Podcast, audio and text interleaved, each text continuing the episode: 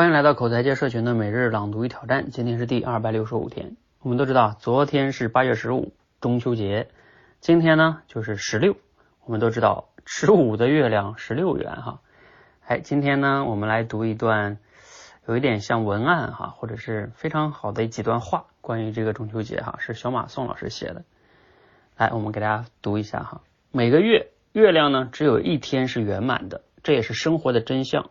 但我们依然热爱生活。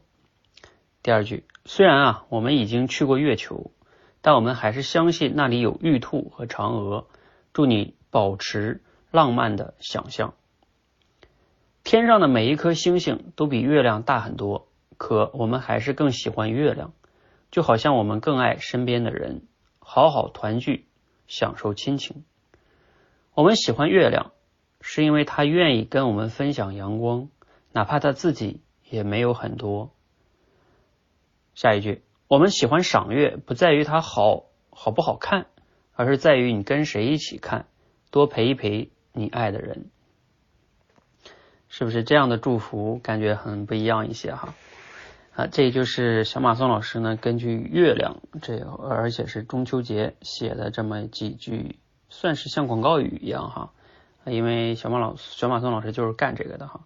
确实写的很好哈，那我们也可以想一想哈，其实这个呢背后为什么他能写出来呢？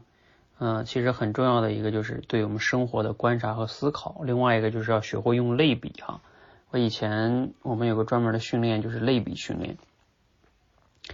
那比如说这里边你看它，我给大家简单分析几个哈，比如说像第一个，其实就是我们常用那个叫月有阴晴圆缺嘛，他用这个类比我们人生。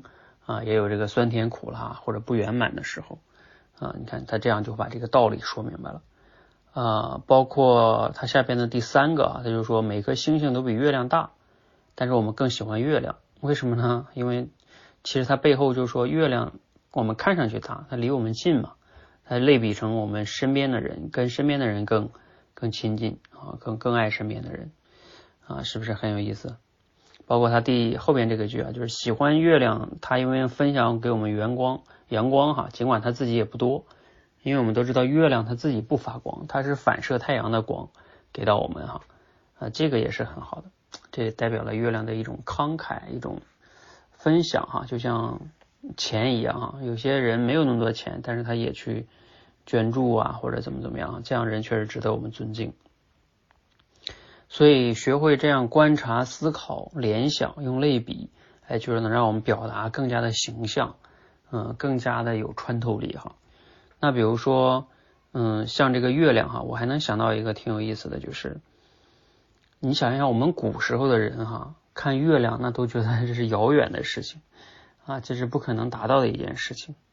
所以我们那个时候，你可以把月亮理解为我们自己的一些儿时的。梦想或者理想，一一些遥不可及的理想，但是也许随着我们的努力，那最终真的就达到了。就像我们登月一样，古时候的人啊，觉得月亮遥不可及，只能嗯在那里感叹一下，憧憬一下。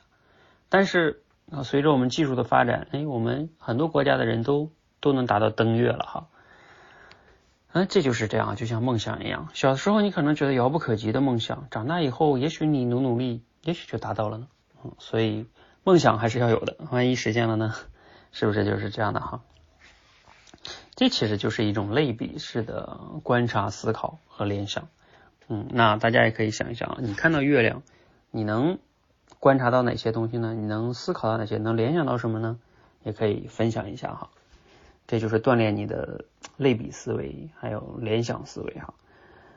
好，欢迎和我们一起每日朗读与挑战，持续的输入、思考、输出，口才会变得更好。谢谢。